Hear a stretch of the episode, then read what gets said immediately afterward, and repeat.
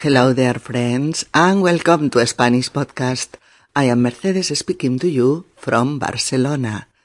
In our 256th episode, Suggestion or Ghosts, Subjunctive 8.2, we are going to end today the eighth phase of our subjunctive study in substantive sentences with verbs to perceive physically or mentally sensations, emotions, environments, qualities of people or objects, etc. Verbs of the senses such as mm, seeing, hearing, looking, listening, perceiving, feeling, etc. For this, we accompany a family with their children to visit a house they would like to buy, but which is reputed to be a haunted house, a haunted place, full of strange phenomena. Hola queridos amigos y bienvenidos a Español Podcast. Soy Mercedes y os hablo desde Barcelona en nuestro episodio número 256, Sugestión o Fantasmas, subjuntivo 8.0. terminamos hoy la octava fase de nuestro estudio del subjuntivo en oraciones sustantivas y ahora con verbos con los que percibimos eh, física o mentalmente sensaciones, emociones, ambientes, cualidades de las personas o de los objetos, etc. Eh, verbos de los sentidos, tales como oír, ver, mirar, escuchar, percibir, sentir, etc. Para ello, acompañamos a una familia con sus hijos a visitar una casa que les gustaría comprar, eh, pero que tiene fama de ser una casa encantada, un lugar embrujado, lleno de fenómenos extraños. Episodio número 256. ¿Sugestión o fantasmas? Vamos allá. ¿Recordáis, amigos, a nuestra familia amiga, aquella que no podía dormir a causa del llanto del bebé del piso de arriba? Sí, sí, Patricia y Bruno, los padres, y Alba y Alex, los dos hijos. La familia ha ido a visitar una casa cerca de Barcelona porque les gustaría cambiar de casa. Pero tenerla ahora fuera, fuera de la ciudad, no lejos, eh, más o menos a media hora de tren o de coche, pero en un pueblo en el que vivir, pues eh, con más tranquilidad y con más naturaleza alrededor. Pero ha dado la casualidad de que han ido a ver una casa estupenda, pero sobre la que pesa la leyenda de ser una casa encantada. Vamos a ver lo que ha pasado allí. Recordaréis sin duda que en el capítulo anterior, el que titulábamos em, Una casa encantada, ya se había planteado el tema del por qué se consideraba una casa embrujada.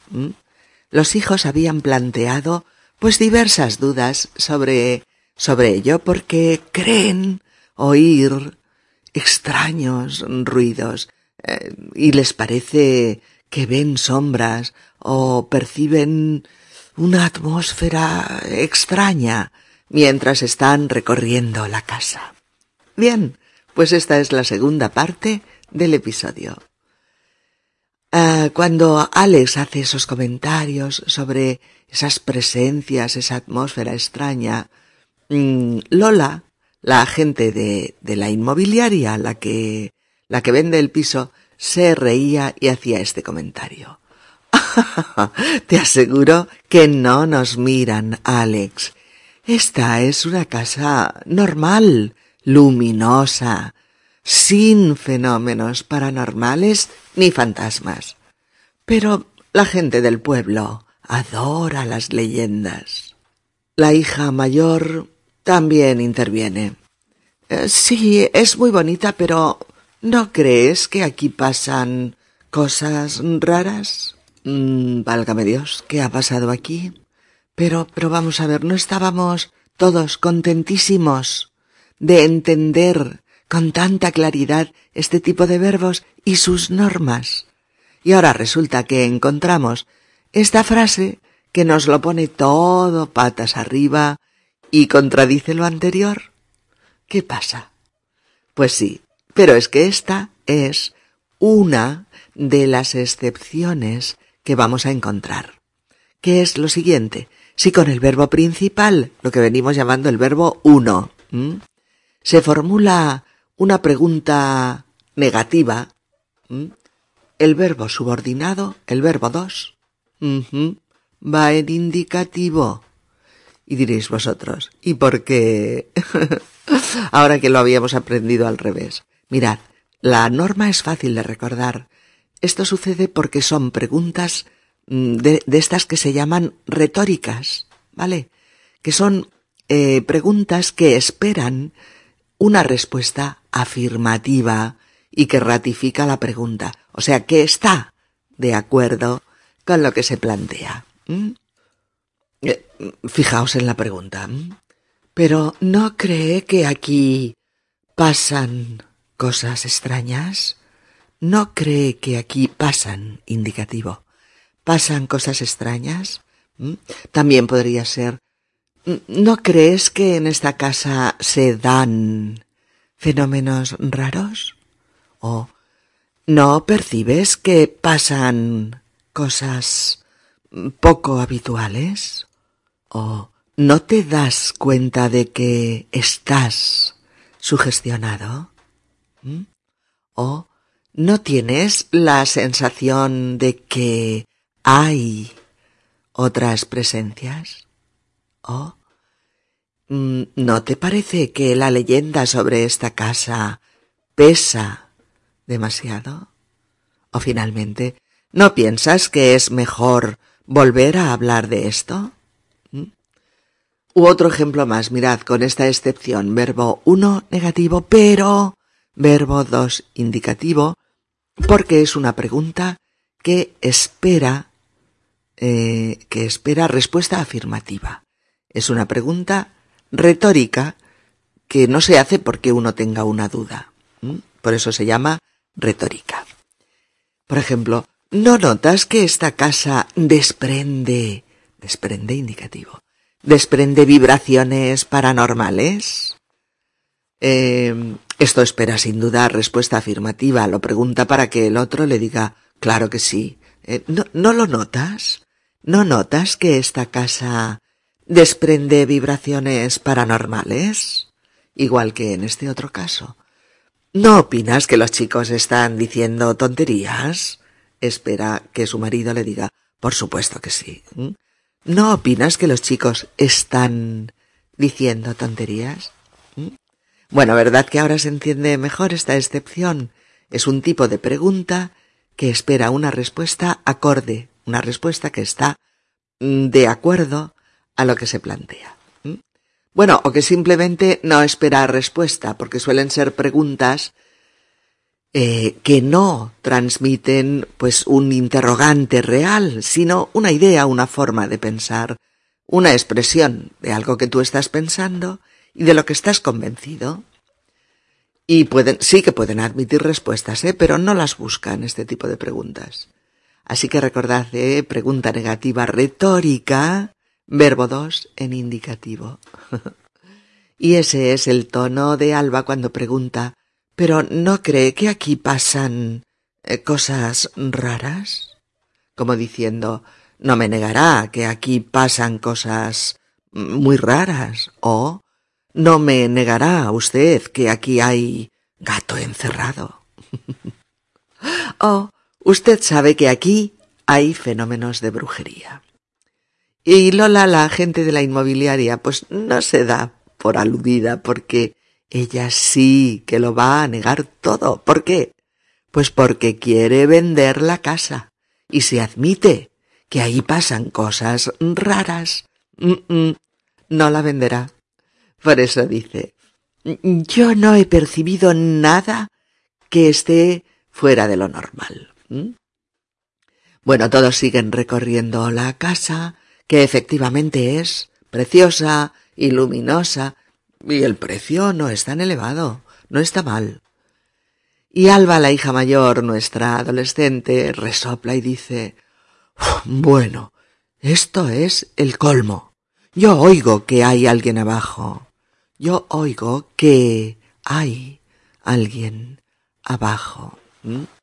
Aquí estamos de nuevo con un verbo de percepción física, que es el acto de oír. Oigo que, oigo que hay alguien abajo. Y Lola vuelve a reír. Sí, sí, es, es mi compañero que me viene a buscar con el coche porque yo he venido en tren. Mm, de nuevo el chasco. Una cosa que parecía otra.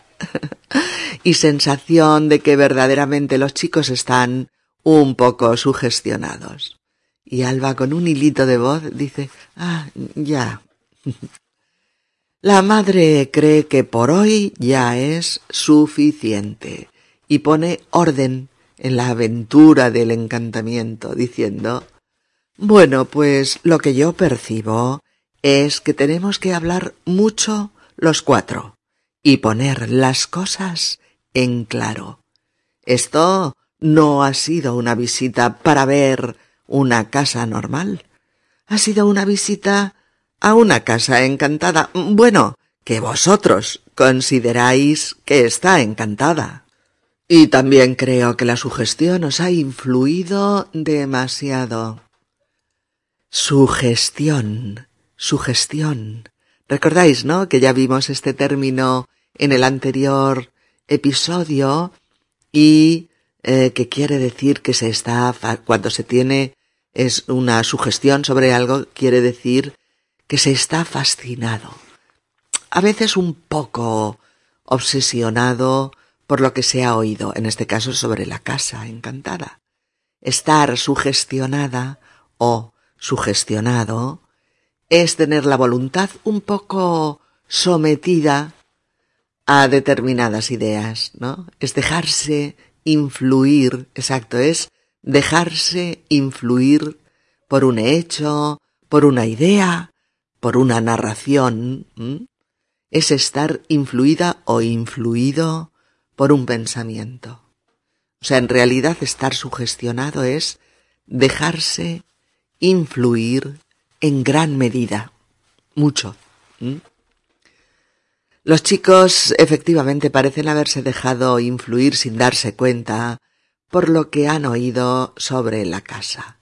Están influenciados pues por esas historias y, las creen de alguna manera, aunque vayan en contra de lo que les dice eh, su razón y su sentido común. Alba nota el tono de su madre e intenta justificarse diciendo Mamá, no es que la sugestión nos haya influido, es que es que notas que la leyenda de esta casa pesa mucho. Y la madre intenta estar de acuerdo con su hija, diciéndole Claro, hija, no creas que no te comprendo. Pero precisamente por eso digo que hay que hablar antes y saber si queremos hacer una segunda visita o simplemente no queremos volver. Fijaos bien en la primera frase. Claro, hija, no creas que no te comprendo. Porque aquí hay una segunda excepción de la, de la misma clase que la primera, es decir, con un verbo uno negativo, un verbo dos en indicativo. Dice, no creas, no creas que, no creas que no te comprendo. Nueva excepción decimos, ¿eh? Con estos verbos de actividad mental y física. ¿Y por qué esta vez? Porque si el verbo principal expresa, fijaos bien, ¿eh? una orden negativa, una orden negativa, con que estamos usando la mayoría de las veces imperativo negativo, ¿no? El verbo de la subordinada va en indicativo. Es decir, yo digo, creo que te comprendo y mm, con la norma clásica, no creo que te comprenda. Dos frases clásicas que hemos estado aprendiendo. Afirmativo, indicativo, negativo, subjuntivo. En fin, para resumir mucho, pero mucho, ¿eh? pero sin embargo aquí digo, no creas orden negativa, imperativo negativo. No creas que no te comprendo. Y ya no pongo subjuntivo, pongo indicativo. Como sé que esto es un poquito complejo, pues he buscado unos ejemplos muy muy claros eh, que sé que os propiciarán pues un mejor entendimiento, ¿eh? Vamos a ver. No creas que no te quiero, pero tenemos que separarnos porque tenemos problemas. Pero fijaos, ¿eh? No creas que no te quiero. O no pienses que yo te he traicionado. Jamás lo haría. No pienses que yo te he traicionado. Nunca lo haría. O no escuches lo que estamos hablando. Es privado. No escuches lo que estamos hablando. Es privado. O no olvides que toda culpa se paga. No olvides que toda culpa se paga. O no le cuentes a nadie que me han despedido del trabajo. No le cuentes a nadie que me han despedido del trabajo. O, niño, no escuches lo que hablan los mayores. o, no me digas que miento. Tú sabes que digo la verdad. No me digas que miento. Tú sabes que digo la verdad. ¿Veis, queridas amigas y queridos amigos, que las excepciones hay que conocerlas, claro, y hay que comprenderlas, porque desde luego no funcionan con la regla general. Eh, así pues la madre le había dicho a Alba, hija, no creas que no te comprendo, y añade, pero precisamente por eso digo que hay que hablar antes y saber si queremos hacer una segunda visita o simplemente no queremos volver. El padre está de acuerdo pues al cien por cien y por eso dice simplemente exacto. y el niño también está de acuerdo y dice idem, que quiere decir yo igual, lo mismo en mi caso. En ese momento Alex quiere ir al lavabo y dice, eh, esto, tengo pipí, ya voy yo solo, que sé dónde está el lavabo. Nuestra tercera excepción. Y de momento, la última, eh, tranquilos. La frase, sé dónde está el lavabo. Que es primer verbo, sé. Sé, de saber. Verbo de actividad mental. Que se une a otra frase por una forma interrogativa indirecta. ¿eh? ¿Dónde? Sé dónde. Y en, en estos casos, el segundo verbo también está en indicativo. Sé dónde está el lavabo. ¿De acuerdo? Y esta forma interrogativa puede ser pues con dónde, con cómo, eh, si, o cuánto, o cuándo. Os doy dos o tres ejemplos de cada uno para que, para que sepáis cómo, cómo funciona. Por ejemplo, con dónde. Sé dónde está el lavabo o conozco dónde guarda el libro secreto o veo dónde está el coche aparcado o percibo de dónde vienen los ruidos o noto dónde me duele es por aquí abajo o con cómo.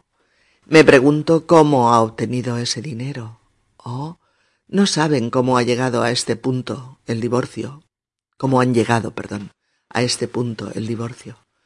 Oh, explícame cómo tengo que ir hasta Benidorm. Oh, vio cómo sucedió y está traumatizado.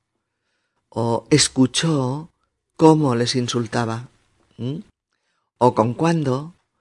Pues no saben cuándo se van de viaje o el médico le ha dicho cuándo le operará. O eh, aún no han hecho público cuándo se casan. O dime cuándo terminas la carrera. O avísame de cuándo vendrás a comer a casa, hijo. Y unos cuantos ejemplos más con verbos de actividad mental en general con cuánto. Dime cuánto te ha costado el vestido. O no han dicho cuánto han pagado por el piso. O tienen que declarar cuánto ganan. Es obligatorio. O bien, todavía no ha confesado cuánto ha robado a la empresa. O no veo cuánto dinero queda para la compra. ¿Dónde lo has puesto? Y finalmente con si, por ejemplo, me pregunto si vendrá a visitarnos. O no, no me pregunto si vendrá a visitarnos, estoy seguro de que lo hará. O me planteo si lo que hacemos es correcto. O no me planteo si lo que hacemos es correcto, sé que lo es. O bien, no oigo si están hablando o están discutiendo. O no puedo ver si el tren ha llegado o no. O finalmente, dime si me crees. ¿Mm? Y por eso Alex, usando uno, de estos verbos de actividad mental, que es saber, había dicho, eh, esto, tengo pipí, pero voy yo solo, que sé dónde está el lavabo. Pero enseguida añade, eh, bueno, pensándolo mejor, me espero al bar, iré allí al lavabo. ¿Mm? Verbo principal y verbo subordinado unidos por una forma interrogativa. Recordadlo, lleva el segundo en indicativo. De acuerdo, vamos a ver, vamos poco a poco, amigos. Yo sé que esto es complejo, pero lo estamos haciendo pues pasito a pasito para que podáis entender y usar eh, el subjuntivo, pues comprendiéndolo de verdad y asimilándolo para siempre, porque es, es, es difícil. Pero por eso estamos creando historias pues chulas, divertidas, para que podáis recordar esas historias y lo que hemos puesto eh, dentro con, estos temas gramaticales. ¿eh? Bueno, pues acabamos de ver que Alex se ha arrugado y no quiere, no quiere ir al baño de la casa, por si acaso. Prefiere esperarse al bar de la estación y hacer pipí allá tranquilamente.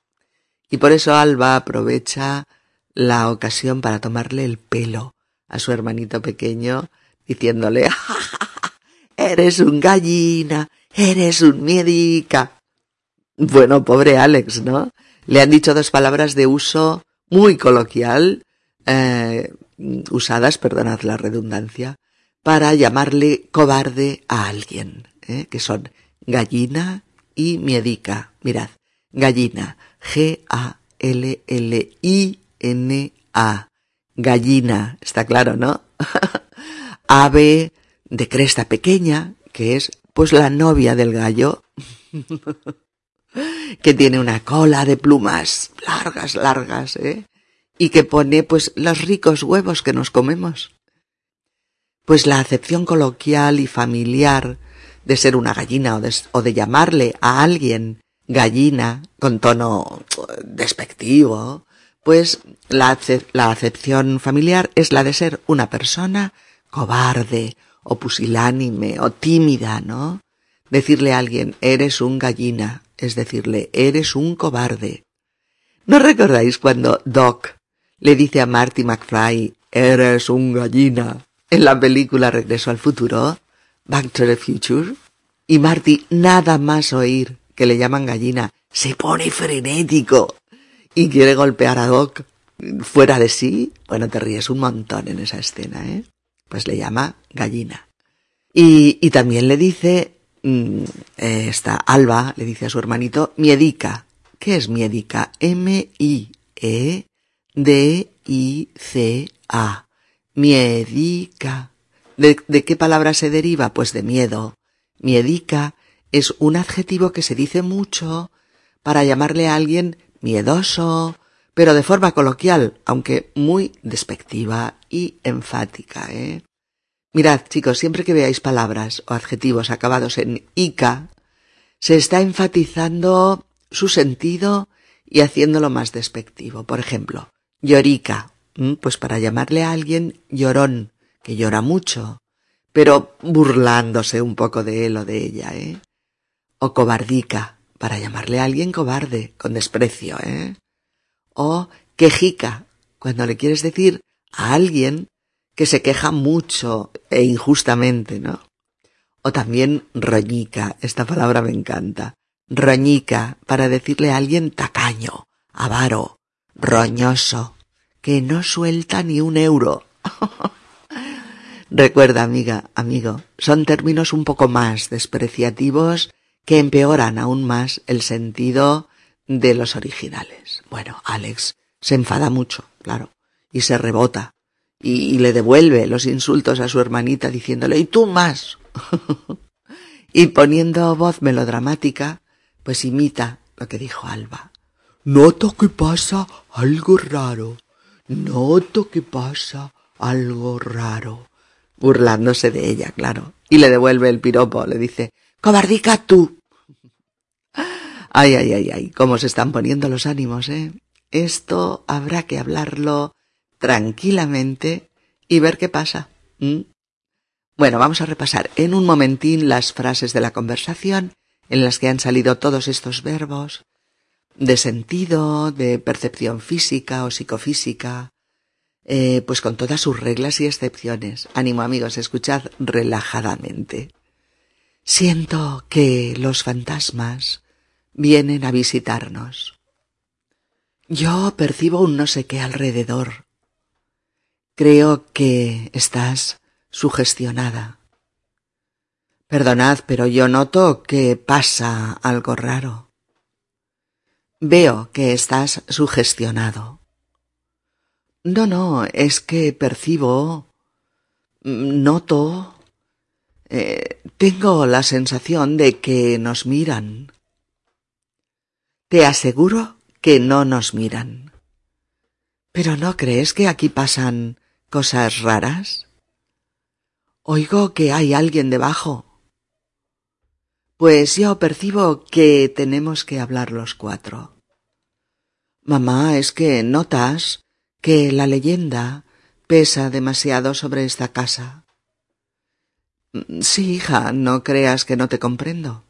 ¿Mm?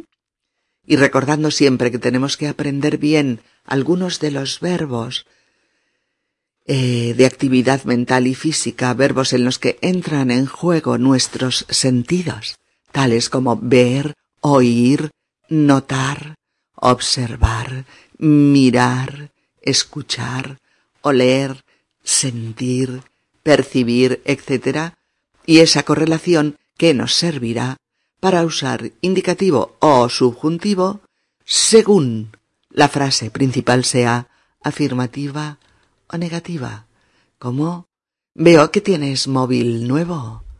Mm, no veo que guardes el móvil cuando estudias. Así te va. Miro que ese coche es de la marca que más me gusta. No miro que sea tarde, miro que ya no llegamos. Oh, noto que mis paseos diarios me mantienen más ágil. Oh, no noto que los pasteles de chocolate me engorden. ¿Qué va? Oh, siento que me habla con sinceridad. Mm, no siento que me escuche, solo lo aparenta.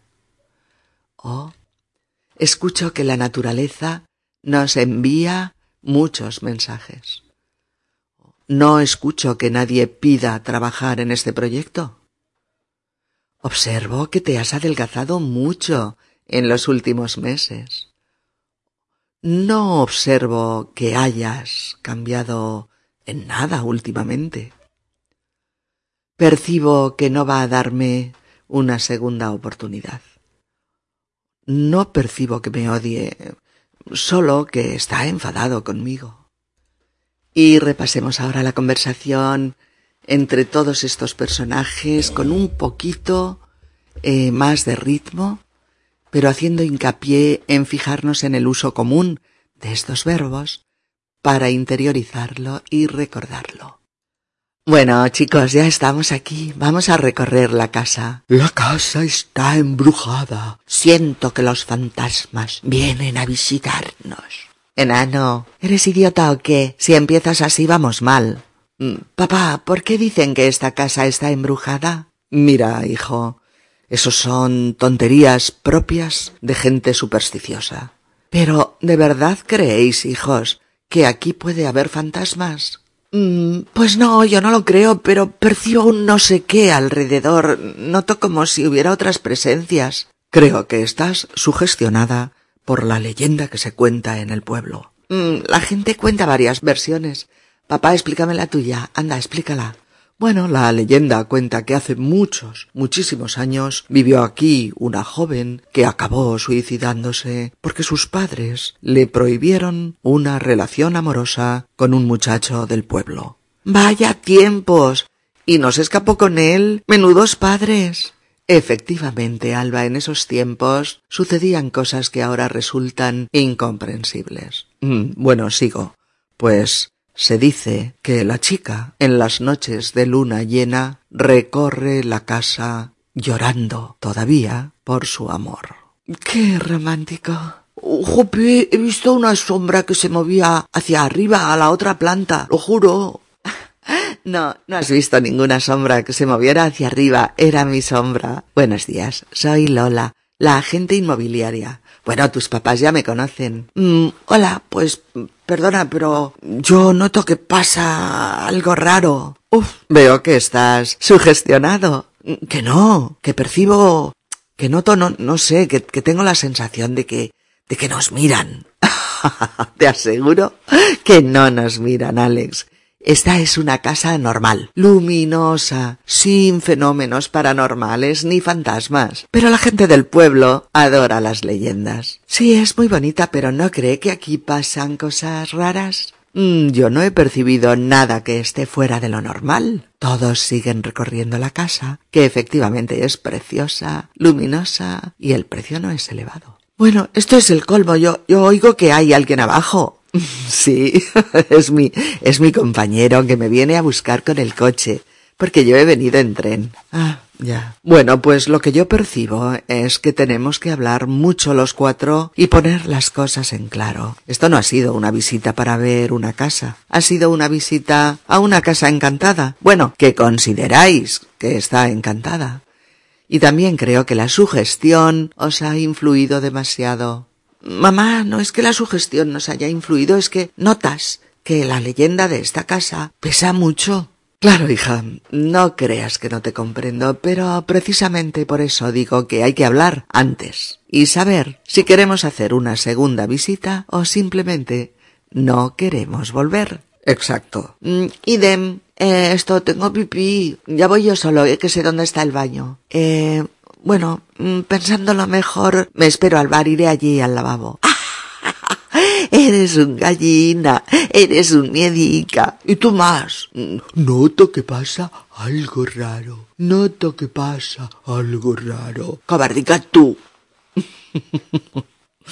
De acuerdo amigos, aquí nos quedamos hasta el próximo episodio en el que continuaremos pues con temas interesantes y también con el repaso sistemático de la gramática que os hace falta a todos para hablar cada día mejor en español.